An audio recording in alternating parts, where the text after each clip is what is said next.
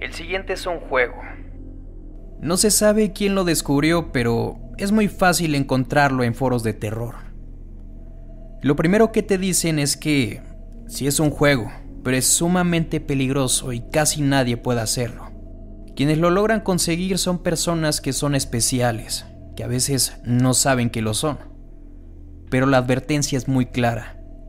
Si te toca por alguna cuestión, ten mucho cuidado y toma todas las precauciones posibles.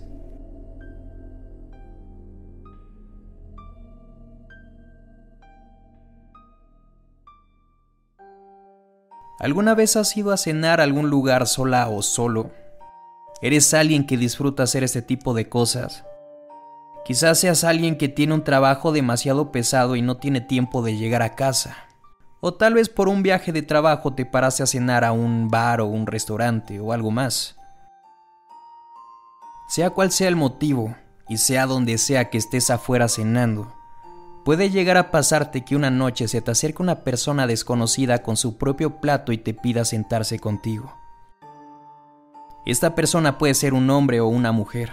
Siempre será de tu mismo sexo, misma altura, misma edad, y te resultará alguien bastante interesante.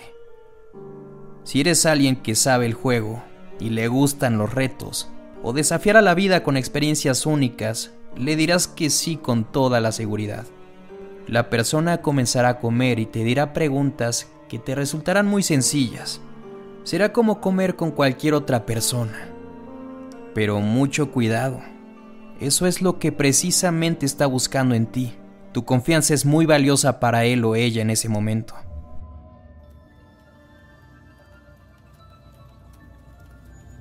El tiempo se va a ir haciendo muy lento o cuando menos eso te parecerá porque conforme la comida vaya abandonando el plato, esta persona te hará preguntas que cada vez se harán más profundas e íntimas.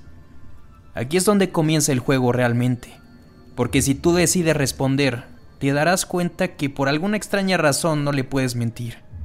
Es una persona muy astuta Si te llegas a arrepentir puedes dejar de contestarle a pesar de que sea muy insistente y tenga esa mirada penetrante. Luego de un rato se pondrá de pie y se marchará. Pero eso sí, tienes que pensarlo antes porque sin previo aviso te sentirás como si fueras víctima de una pequeña hipnosis y será muy complicado no contestarle. En cambio, si deseas continuar con el juego, las preguntas se volverán muy oscuras. La última pregunta va a ser la siguiente. ¿Qué te tendría que pasar para que te suicides?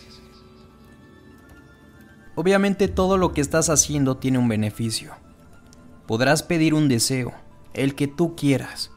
A los siete días se va a hacer realidad, pero tendrás que contestar correctamente a la pregunta.